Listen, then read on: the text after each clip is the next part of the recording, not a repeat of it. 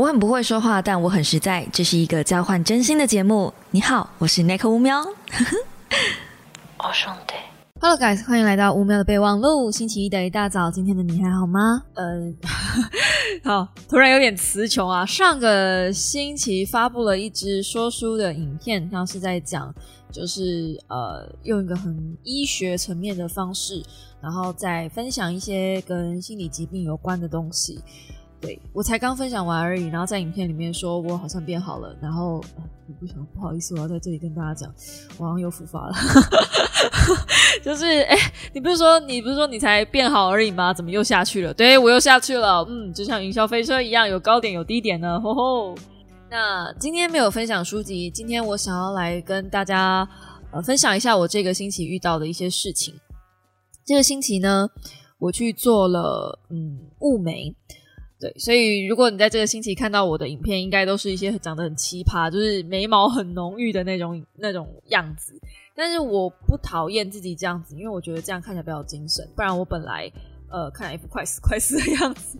对，其实眉毛的颜色浓淡真的会影响一个人的整个气场吧。那刚做完这个雾眉的时候，我其实真的觉得自己有八分像张曼玉。如果你不知道张曼玉是谁的话，拜托你不要问我，我的冲击会太大。因为在我心中，张曼玉其实是四呃港剧的四大女神之一啊，就是当年有并列一跟跟林青霞他们那一挂，应该是并列在一起的。对，然后那你跟我讲说要我讲一部就是张曼玉的比较知名的代表作，我其实第一第一个想到都是《龙门客栈》，然后还有她在周星驰里面也有演过一些戏。最著名的应该是那个吧，嗯，巴黎铁塔翻过来又倒过去，怎么都想到一些。但我我觉得那个年代的港星是很有魅力的。然后你回去看他们年代的那些妆，跟呃现在的韩星的那那个妆，真的是差很多诶，就是他们都喜欢很浓的眉毛，然后很红的嘴唇。听起来这样好可怕哦，但是 但是你在他们身上是可以感觉到巨星的气质的。然后我我呃我自己说我自己长得有点像张曼玉，真的是有点就就讲着自己的嘴软的。可是真的那一瞬间，你会觉得，因为我又戴口罩嘛，就只剩下眼睛跟眉毛的时候，就哇哦，真的有点像哎，就是那种感觉，嗯。好，这也不是我自己讲，就是之前有人帮我拍形象照的时候，有摄影师也有说，哎，真的有有一点点张曼玉的气质。好，我们就讲气质就好了，好不好？我们用气质，气质，我觉得我还可以勉强担得起这个殊荣。那不是要跟大家就是广宣雾眉这件事情，就是本来我两三年就会去补一次雾眉，这样。那这个东西就是。女生、男生，我觉得都应该要做一下，就是做一下，真的之后会对你的整个五官会看起来比较有神。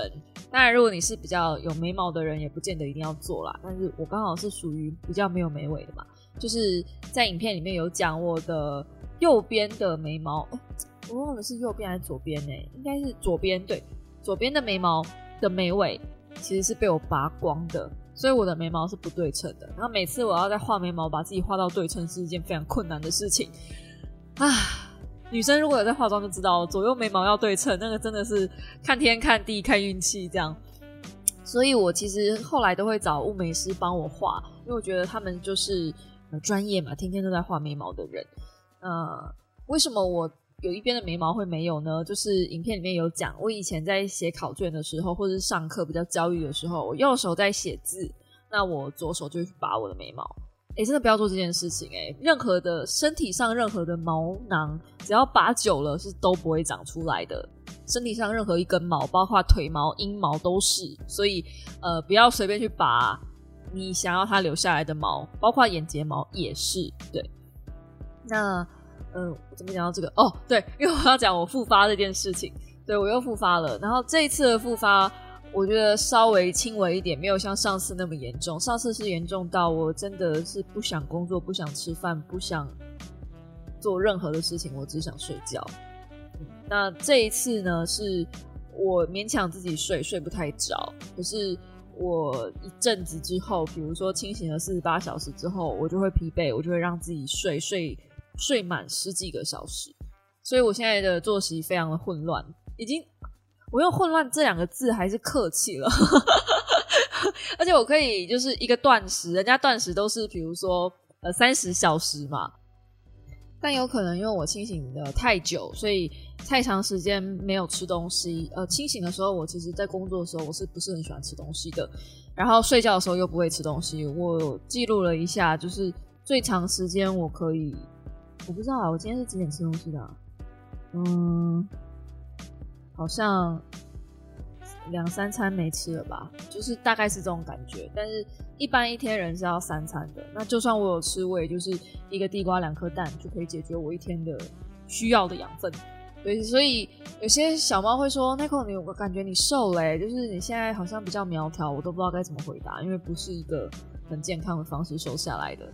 当然，我唯一能够坚持的就是保持我自己随时都有在喝柠檬水跟。就是喝两千 CC 的水，我真的觉得我买 那个水壶是对了，就至少我会把那个水壶装满。然后当我看到它是满的时候，我就知道我今天还没喝水，我就想办法让自己喝水。所以我会保持怎么样，我都还有在呃肚子里有水的状态。嗯，然后人不吃是不会死掉，但人不喝水的话，会进入了一个脱水的状态，这其实是不太好的。啊，这又讲到另外一个医学上面去了。那我上个礼拜推荐的那一本，就是原来。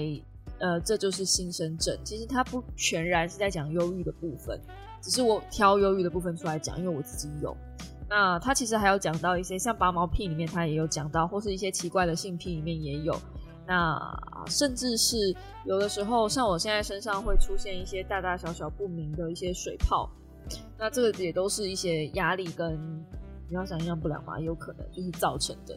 然后会有一些呃自残的现象。但是这个自残其实不是，不是我自己刻意拿刀自己划自己那一种，不是，是我在洗澡的时候就发现，哎，怎么淋水的地方会痛痛湿湿的，然后你去摸才发现，哎呦，这边怎么有个地方然后结痂了，这样，就一直都会有，现在都会有这个症状在，然后是越来越严重，所以我觉得我应该要想办法去处理一下这件事情，就是啊，怎么上个礼拜才跟在影片里面跟大家说，哎，我好了，然后。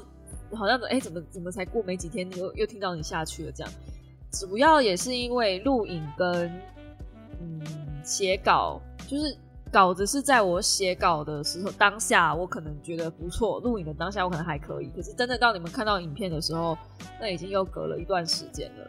对，那我觉得就是在这边面跟跟有忧郁的新生状况的孩子们鼓励一下，就是呃，这是一个。没有那么容易好的感冒，它就是时时刻刻会出来。那你只能远离你自己的过敏源，然后远离呃会发生这些事情的状况，然后尽量想办法把事情解决掉。对，那我我说了，我会我的状况比较复杂，是因为我长时间要跟就是处在一个比较嗯没有那么好的环境里面，所以我会比较容易复发。但是我会尽量想办法让。我很努力的在改变这个环境，试着用沟通的方式，以及我看过那么多的书，在解决这个方式。对，但是就呃，自己讲的自己嘴软这样。好，那今天其实不是要来讲这个，我们刚才讲物美嘛，因为我在物美的时候跟我的物美的老师聊聊天，这样。那我物美的老师他其实是呃对岸移民，他是深圳人嘛，如果没有听错的话。对，反正他就是曾经有在上海还是北京那边住过一阵子。那他很年轻，十七岁的时候就出来做物美的老师了。那他现在已经不年轻了啦，因为他已经做了二十几年的老师了，所以出估我觉得他应该有三四十岁了。两个女儿的妈，对，然后我们就稍微聊聊嘛，就聊到台湾教育，因为毕竟他就是两个孩子的妈，所以我们也嗯不知道聊什么，就聊他小孩。那。他就是说，台湾的教育其实很可怕。他如果知道台湾是这样子在在教孩子的话，他不会把台湾，就是他不会把孩子带回来。因为他当年在北京有让他们念到小学一年级，那他回来之后发现，在北京小学一年级的东西，在台湾小学三年级才教到。他觉得这个程度落差实在太大了。那他女儿现在已经国中了嘛，然后女儿长得很漂亮。呃，国中之后就开始玩抖音啊，然后在上面认识一些人啊，他就觉得怎么这个环境会是这个样子呢？然后好像就是他要时时刻刻盯着他女儿。那最后我听到让我比较 shock 的是，就是我没有想到我现在在台湾还能就就就真的能接触到这样子的人，因为我身边的同温层可能就是都没有这样子的人群出现，所以当我听到这样子的言论的时候，我非常嗯困惑。对，就是呃，当他听到这个妈妈说，就我没有想到台湾会通过同婚这件事。然后他就说，他不知道怎么教他的小孩。他觉得同婚可以啊，就是嗯，你们要恋爱可以啊，可是为什么要有一个法律呢？然后嗯，这个东西通过之后，我将来要怎么教我的孩子？我的孩子在问我说：“妈妈，那男生跟男生结婚，或女生跟女生结婚，他们怎么生小孩？”他就只能跟他的小孩说：“那他们没有办法生小孩，那没有办法生小孩，干嘛要结婚呢？那他们怎么去做那件？就是他他就要开始讲一些比较尴尬的事情了吧？”那我就在想啊，为什么你不能跟孩子正面直接的讲性这件事，或是为什么你不能跟你的孩子正面直接的讲爱情这件事？有这么难以启齿吗？当当然我没有直白的跟，就是直接跟他对呛啦，就是你知道他手上有针，然后还在我脸上滑动，然后他在刺我的眉毛，我没有这么想不开好吗？但是，但是。我心里面的冲击是蛮大的，我因为我没有想过，我真的会接触到这样子类型的人，他是不知道怎么教育他的孩子的。然后，呃，你可以从他的嗯言行里面听得出来，他其实是把教育这件事情托付给学校。比如说，呃，我一年级的时候，我女儿一年级的时候在学校学到的东西，到台湾三年级才教。那我会觉得，OK，那这中间的两年你在干嘛？就是如果你真的觉得你身为家长，你真的很担心你的小孩子在学校学不到东西，那你可以自己教啊。因为我觉得小学的东西应该不至于到家长还不能教吧。小学那小学能有什么？不是我看不起小学，就是它毕竟是基本教育，我们大家都上过。OK，就如果你真的很 care，就是你需要他，你希望他能够更。进步的话，除了老师要负一点责任，我觉得是不是妈妈也应该要，或者爸爸也应该要出一点力气？可是通常不是，通常在不管在哪里，对岸或是台湾都好，就是感觉大家把教育这件事情，就是我今天把小孩放在学校里面了，所以老师这是你的工作，你应该把他带好。但追根究底，这是你的孩子诶，如果你真的很在意这个小孩的成长的话，那你是不是应该要教他？那？呃，讲到两性教育这件事情，我觉得同样也是啊，就是呃，如果你真的很在意你的小朋友，不知道让他怎么去这么早接触爱情这件事，我觉得他比较焦虑的，就是这位妈妈或这个老师，他比较焦虑的其实是他不知道怎么解释，跟孩子解释爱其实是有很多不同的层面的，因为他不希望启蒙他孩子，嗯，也许他有可能会去爱上其他的女生。就他女儿可能就爱上其他的女儿，他不想要有这样子的机会给他。可是我真的是，我真的是不知道从哪里开始跟他解释说，同性恋或者是异性恋，或者是嗯，就是我们选择爱上谁这件事情，不是天生，不不是后天的，是天生的，它是刻在基因里面的东西，它是没有办法改变的。就上帝把你带进来，或如果你不信上帝的话，或者是玉皇大帝，我来不是，就是当你降生在这个世界上的时候，你的基因里面就已经写了你是喜欢男人还是喜欢女人。嗯，我很久以前看过一本小说叫《异星记》，我真的应该把那本小说再翻出来好好的讲一遍。那个稿子我其实有写，我写到一半我就没写了。然后那时候是干嘛来着？好像是还在维新的时候，然后呃官网在大翻修，所以我那时候太忙了。那本小说我后来就。我稿子有看完哦，书我有看完，可是稿子我没写完。那那本书我后来就没做说书了，我觉得非常可惜。《异星记》它后面在讲的，其实就是在讲同性恋这件事。他最后、最后、最后，呃，嗯，就是地球设计了一票人，一票人造人，去探勘这个世界上各个地方有没有什么是适合居住的星球。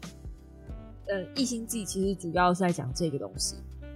那这些人造人其实不知道自己是人造人，他们会觉得自己是地球遗留下来的后裔，在他们的记忆里面，对，所以他们必须要去探勘这个星球，看适不适合这个地方居住。那如果他觉得 OK 的话，他会呃 send 一个讯息回地球，地球才知道说哦哪第几号哪一号星球是我们可以出去殖民的，或者我们可以出去你知道生还的，嗯，用生还可能会好一点。那我们的男主角呢，就是这一艘太空船里面第一个醒来的人。可是这艘太空船很可怕，是因为你每一次出去的时候，你不确定你会降落在什么地方。那他们降落的地方呢，又不是有飞机场跑道那种东西，所以呃，一降落的时候，那个太空船就是半焚毁的状态。那你就知道多可怕了吗？你醒来，你全身上下都裹了棉衣，然后你还搞不清楚状况，你身边每一个人都在尖叫或是死亡。然后你看到眼，你眼睛张开的第一眼看到就是残肢。如果是这样的话，我应该得到很大的心理阴影吧？我会回去睡。以我逃避型人格的那个个性的话，我会躺回去。好了，没有开玩笑的。当然，他就想办法救人。那所以他们原本是有很多很多的人，我忘记了，好像一百还是五百人去探勘这个星球。那最后活下来的人不到五十个人。然后这时候的书才在我记得我印象很深刻，我那时候还写了动态，我想说这本书也太夸张了吧，才开始不到五十页就已经死两三百人了，这后面怎么办呢？那呃，他们后面在经历开发，在经历呃，比如说什么东西可以吃，什么东西不能吃，或者是会遇到一些猛兽，或者是他们也要建立组织。其实它有一点点，哎，这样想一想，其实它有一点点。苍蝇王的味道，因为它其实里面也有面对组织的一些问题，然后，呃，就就到最后的最后，他们总是会面临到繁衍嘛。那你知道这边只有五十个人，而且这中间还可能会被猛兽跟吃错东西，你知道又死了不少人，所以啊，零零星星，我我我我真的忘记最后剩多少人，最后可能只剩下三十个吧，就有。那本书我印象很深刻，是我好不容易把这个人的名字记起来了，然后再翻两页之后他就死掉了。Oh my god！这种感觉，这样可以不要领便当领的这么快吗？如果他是领便当的，你可以不要给他名字吗？我是一个很不会看那种长名字的人。那呃，最后这个女主角当然就是对于就有两个男生，这里面有两个两男主角，然后跟一个女主角这样子。然后这个女主角就是他们三个人感情就很好，然后呃情比金坚，这样就是共同发展，想要把这地方弄起来。然后你会觉得，可是前面这几页在描述的时候，其实你都不会感觉到男主角有什么异样，他只是觉得说，哦，他是一个很腼腆的个性比较腼腆的人。那在他后来，他有去破解太空船的讯息，所以他有发现他自己是人造人，然后他有看到很多就是大家的设定。啊，对，每个人都有设定，比如说有些人会比较残暴，然后有些人会比较就是多愁善感等等的。就是你可以发现，人即便在做人类在做复制人的时候，他们在做设定的时候，他们会把我们天生所谓的瑕疵放进去。可是没有这些瑕疵，你会觉得说不是应该更好吗？但事实上不是。这个我又可以讲到另外一本书，以前有看过另外一本书是在讲呃团体这件事。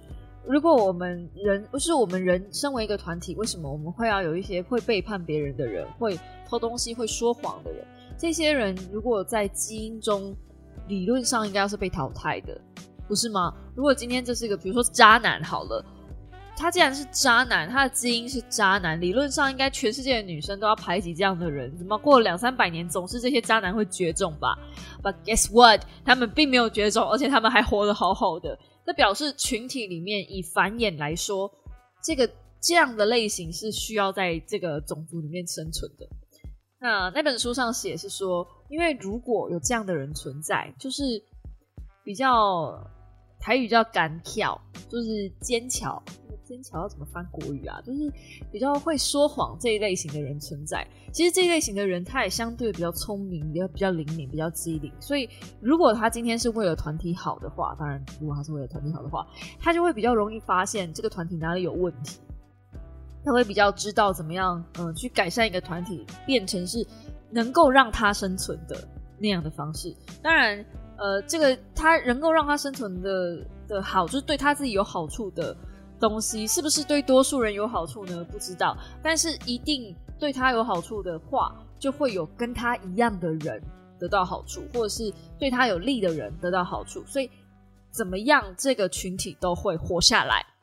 我觉得这个是一个很奇妙的理论啦，但你知道吗？书有时候就是看看，但是我是记得这件事情，我觉得很有趣，就是人类为什么没有在基因演化的过程中把这样子的基因淘汰掉？如果这个真的是一个不 OK 的基因，那为什么它还一直持续的出现在我们人类的身上？我们今天回到同性恋这件事情，如果同性恋真的是一个不好的基因，为什么它还要出现在这个世界上？为什么它还会继续留下来？那《异星记》这本书就是完整的解释为什么同性恋为什么会有需要这样子同性恋或者是异性恋或者是呃那个叫什么就是无性恋这样子的人存在，就是因为这样子的多类型的性别会有多种不同的可能性，让生物有机会继续繁衍下去。对你没有听错，是繁衍。可是你说无性恋或是同性恋，他们没有办法繁衍啊。就是现在啊，你怎么知道人类未来会怎么怎么样呢？你要知道，呃，十几亿年前，你去跟那个就是绿水藻那一颗单细胞讲说，你将来会变成生物哦，他也不会想象到自己会变生物啊。所以不要那么狭隘，就是 我觉得这东西是有必要存在的东西嘛，就是基因的部分是有必要存在的。我们需要接受人就是有多样性这件事。好，那我们接下来讲爱情。嗯，其实我是一个最没有资格讲爱情的人，因为我就是一个嗯，在爱情里受伤很严重的人。我不管在哪一段爱情里面，我都没有办法轻易的把我自己的爱放手。对，可是呃，我今天来讲爱，不是在讲男女之间。我觉得为什么不能跟小孩子讲爱情的种类呢？就是为什么你不能跟你的孩子说，将来有一天你会爱上一个人，那个人会让你受伤，会让你呃。心碎，然后你会从这一些心碎跟受伤里面把自己捡起来，再再试图把自己粘起来，在这样子的过程中变得坚强。我我不觉得这样子是呃不能教小孩的，啊，或者我我也不太能理解为什么不能跟孩子说，爱是不分性别、年龄、种族，种族好像有点过分哦。还是要分一下种族啦，嘿，但是爱应该是不分性别的，因为爱就是爱，它只是一个感觉，它没有任何的对错。我想那个妈妈或者这个老师，他应该也没有办法接受他的女儿爱上一个女生，我觉得是没有办法的。我这辈子也曾经轰轰烈烈的爱过一个女孩子，然后这件事情我没有跟我妈讲，我只有问过她说：“妈，如果有一天我告诉你我喜欢的是女孩，你能接受吗？”我妈那时候她回了我一句：“不要吧。”然后就是那种尴尬，可是就是有微妙，可是她那个表情就是哈，可是如果你真的喜欢了，我也没办法。可是如果可以的话，你可以不要吗？这样那种感觉。嗯，那呃，这个故事我就不多说了，因为呃，每次我跟别人讲这个故事的时候，我的身边的人都会觉得说，你那个只是喜欢，就是朋友的喜欢，你那个不是真正的恋爱那种喜欢，但是。嗯，我自己觉得啦，谁能去界定你自己的感觉？只有你自己最清楚。所以，呃，就是 fuck you damn it，我说的是爱情，就是爱情，少啰嗦啦。好，那嗯，回到就是自己本身，我听到那个故事的时候，我听到他妈妈这样子讲的时候，其实我就是尴尬笑一笑，我没有多说什么。那我发现。年纪比较大一点点的人，尤其是四五十岁，甚至是更高五六十岁的人，真的是比较不太能接受同性之间的这种爱情。然后他们在遇到这种比较不能接受的议题的时候，呃，其实会出现很强烈的排斥感。然后，嗯，我这今天这一支主题叫做“家的样子”。然后我有在 IG 上面稍微问一下大家，就是关于家这件事情的想象是什么样子呢？因为。我一直长期觉得，呃，我应该要有一个家的感觉，可是我一直没有感受到。就是不管是结婚之前还是结婚之后，我就觉得我好像没有在家里，因为我老公他要求我说，你至少来我家的时候，就是去婆婆那边，要有像回到家的感觉吧。不要好像就是来这边就是来工作的，就做完事情你就走了这样。然后我就很困惑，啊，做完事情不回家，不然我要干嘛？因为他有另外一边有很多的事情要等着我处理啊。对，那他的他的感觉就是说，嗯，那为什么你有这么多的工作要做呢？你有想过吗？就是为什么你的工作量比别人多那么多呢？为什么半夜十二点四十四分我还在这里录 podcast 呢？为什么呢？我也不知道呢。为什么我的工作量会这么多呢？啊，可能可能是因为我一个人经营了三四个平台吧。OK，好，whatever。但是我就问了一下大家关于家这件事情的想象是什么嘛？因为我想知道家是什么感觉。我一直都在家里工作，所以我已经不知道家是什么样的感觉了。那我回高雄的时候，你说可是回高雄你没有在工作啊？呃，回高雄我基本上就是看书，然后赶稿，然后。看电视耍废，嗯，可是那是因为那地方有电视，我婆婆家没有电视，我不能在那边耍废，而且我婆婆家也没有沙发，没有任何可以让你放松的地方，对，嗯，他们家没有任何可以让你放松的环境，我只能这样讲，就是床也不舒服，然后呃椅子也不是舒服的，对，那边呃对我来说那不是一个家的想象吧？那你说我现在在住的地方呢，就是。呃，北投我现在租的地方呢，是家的想象吗？太空了。就如果可以的话，我希望不要租到这么大。然后，如果可以的话，我希望再把家打理的好一点，就是它离我呃希望的家那个住起来的舒服程度还是有一点点落差，但是趋近于了。但不能改变的是，我所有在布置这个家的大前提都是为了拍摄。为了要让呃场景布置好看，这是很可怕的一件事情。就是你在挑家具的时候，你不会想说这个东西做起来舒不舒服，你会先第一优先想这个东西跟我环境的配色，然后我打光起来它好不好看。你知道这多可怕吗？就表示我无时无刻都在工作，可是这不是我的本意。就是我一直以来在家都是在工作，我一直以来在家都是在冲刺，我一直以来在家都没有体会到。放松、充电、安心，可以放下包袱休息的地方，甚至是有猫的地方，有我爱的人跟呃爱我的人在身边，能感到安全感或是归属感、自在避风港，然后可以安心充电，跟另一半努力生活的地方就是家。这你们写的每一句都是我渴望的那个样子，可是我就是觉得没有。那如果今天在家里，连在家里，妈妈都不能跟女儿好好的说，嗯，爱情的模样是怎么样？那你要怎么让她去想象以后家的样子呢？就是所谓的与另一半一起努力生活的地方就是家。那什么叫做努力生活？我觉得我有可能是因为我真的没有看过家是什么样子。从小我的记忆中吧，就是嗯，我爸是不回家的，所以呢。嗯，我印象中的家庭里面，也就是吵吵闹闹的纷争。然后再后来搬出去了，我妈就是一直要我念书。她基本上看到我，嗯，没有看到我的时候，或者是看到我的时候，都希望我是保持在念书的状态，因为她觉得，嗯，唯有读书高，就是只有你好好念书，你你考上好的学校，才有可能翻身，才有可能不落到个今天。就是她当然是希望我比她更好嘛。所有所有女儿，所有妈妈的愿望，对。那我也觉得我就是在工作，我不能休息，我在家不能休息。就是我在家如果休息的话，我妈就会骂我，就会说：“你看你又没有在念书。”可她可能没想到我已经在学校念了一整天，然后我下课还去补习班，晚上八九点到家十点，然后她还跟我说：“你没有在念书。”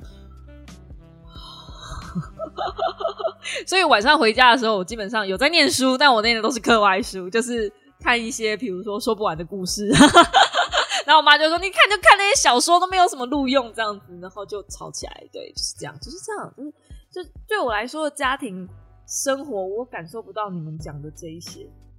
嗯，啊，现在在婆婆家就更不用讲了，就是嗯，老公希望我在那里能够放松，能够得到自由。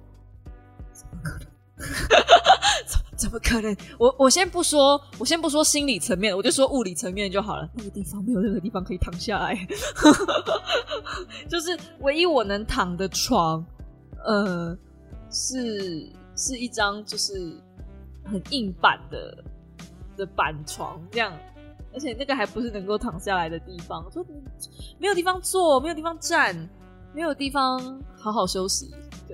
我我会这样感觉，所以我会觉得此处不留人。那而且再加上我的工作量真的很大。好，那一连串下来，可能会有人会觉得说，就是啊，这就是借口，你可以想办法调试的。这也是为什么我一直在说，我在想办法调试，我在想办法，呃，营造所谓家的样子。我一直在，嗯，努力的去思考所谓的家的样子应该是什么。但是我一直想来想去，都觉得家就是一个能够让我工作很顺利的地方。如果你们问我家是什么样子，我我会这么直白的告诉你，我会告诉你说，家就是我的工作有一个很完整的流水线。不对，这应该是工作室的样子。对我，然后这一次呃，跟图杰他们出去玩，我们去了新竹两天一夜，我才发现原来我对家的想象这么的贫瘠。就是她的，她跟她老公的相处是，他们会未来有梦想去买一块地，然后不可能是稍微离市区远一点点的地方，然后在那里盖自己的房子，那叫做家。哦，我好羡慕哦！我好想问他，你们家有没有欠菲佣，还是欠块地毯？我很乐意去那边 让你们猜一下，哎呀，我就觉得哦，对，很棒哎！怎么没有想过自己要去买一块地盖一个房子呢？有一个共同的目标，我觉得会是嗯，稳固一个家比较好的必须记。讲必须记有点怪哦，那是个什么词呢？就是粘着剂啊。因为你会有一个共同目标，才有的地方可以去前进。可是我会觉得，目前我现在的生活没有太大的目标，就是我已经在一个嗯 safe zone 了。对我现在的最大目标就是想办法把我自己稳住，然后好好的。可是这个实在是太太抽象了，你们 什么叫做好好的，对不对？就很多东西，我的生活现在都是很抽象，然后又没有人愿意。让我就是讲清楚、说明白，我是一个需要有具体目标，然后去执行的人。当一个没有具体目标的时候，每次都是很空洞。希望我去去揣测的时候，我会变得很不知道该如何是好，因为我会觉得所有的一切都是我做了会不会让你厌烦，然后我为了不要让你厌烦，我就什么都不敢做。对，就是我的个性是这样，所以我个性就是不适合。我觉得我的个性不太适合，不但不适合当别人的媳妇，也不适合当别人的老板，因为我会觉得我如果做了些什么让我的员工困扰，这样是不是不太好？所以，呃，我已经有一点点久没有发片给我的剪辑师，而不是因为我的。呃，片发给他也不是因为我钱发不出来，是因为我常常会问他说：“那你现在的排程怎么样？”他会说：“呃，现在是手上有点忙。”那我就说：“好，你不用讲了，我来。”所以我就会全部把自己的那个片又捞起来自己剪，这样就是啊，我不是一个适合当老板的人。如果说嗯，当老板需要有一点点惯老板的特质，那我真的就是一个太体恤员工的人，我没有办法嗯去压榨他们，因为我会觉得说。人都是互相的，人要互相体谅，这是我妈妈教我的所谓的善良。但我觉得，嗯，不全然在这段婚姻里面，我全部都是做对，我一定有做错的地方。我做错的地方就是我什么都没有做，嗯，我待在自己的房间里待太久，然后待在那张床上待太久，然后待在忧郁里的情绪里待太久，我什么都没有做。对，但是。每次我的朋友听到我这样讲的时候，他们都会说：“那对方做了什么？你有想过吗？”就你不会想要再去对我一度陷入了那样子的愤怒里。但是我后来发现，一直去 focus 在别人没有做到的部分，只会让自己陷入一个埋怨的场景，然后最后什么都得不到。你现在听到的就是被愤怒烧得遍体鳞伤，最后只剩下忧郁跟寂寞的那颗五秒。所以，呃，某种部分程度，我也是解释了为什么我现在又掉进去那个黑洞里面了。因为那个可以叫触触景伤情吗？羡慕别人有那样子的好的婚姻生活跟状况，所谓的正常状况，然后发现自己其实得不到，跟发现自己其实生活在一个不正常的状态里。然后发现自己长期不是因为结婚的关系，是长期经年累月下来，我没有家的概念，是一件多可怕的事。那也谢谢各位小猫在 IG 上，就是告诉我家应该是什么样的样子，我会好好的思考这件事情。然后我觉得这也是我要学习的事，就是家到底是什么玩意儿？家不是只有给你遮风避雨的地方。我一直觉得家应该是人可以诚实面对面彼此的地方。可是如果今天一个这么有智慧的老师，他都可以不敢告诉他女儿爱是什么样的模样，就是因为他年纪太小。那是不是家其实也不是一个？嗯，什么都可以老实说的避风港，就是我一直以为家是一个什么都可以，尤其是家人。如果如果你连面对家人都还要有所隐藏，还需要演戏的话，那到底是 what the fuck？对，但是嗯，我可能要修正一下我自己这个想法了，就是如果那样才是对的，那也许我这辈子都错了。嗯。星期一的一大早，很适合自我反省。反省完之后呢，我喝一杯柠檬水，我要去嗯剪 vlog 了。这次新主有 vlog 哦，就请大家就是敬请期待这样子。我不晓得我会不会度过这个难关，我希望我会。那不论如何，我觉得事情也该告一个段落了。就是这一出烂戏演了一年半，也该是时候告一个段落了。不论他用什么样的方式。ending，我觉得都该是时候 end 了，因为身心俱疲了。好的，那很抱歉今天给大家的不是一个很愉快的那口五喵，但是我会尽量想办法在短时间内振作起来。好了，我不要给你们我做不到的承诺，我会尽量 想办法振作起来。然后在下一支说书里面，你们又可以看到活力四射以及蜡笔小新眉毛的那颗五苗。对，请各位务必要支持星期二的说书哦，我剪的很认真哦。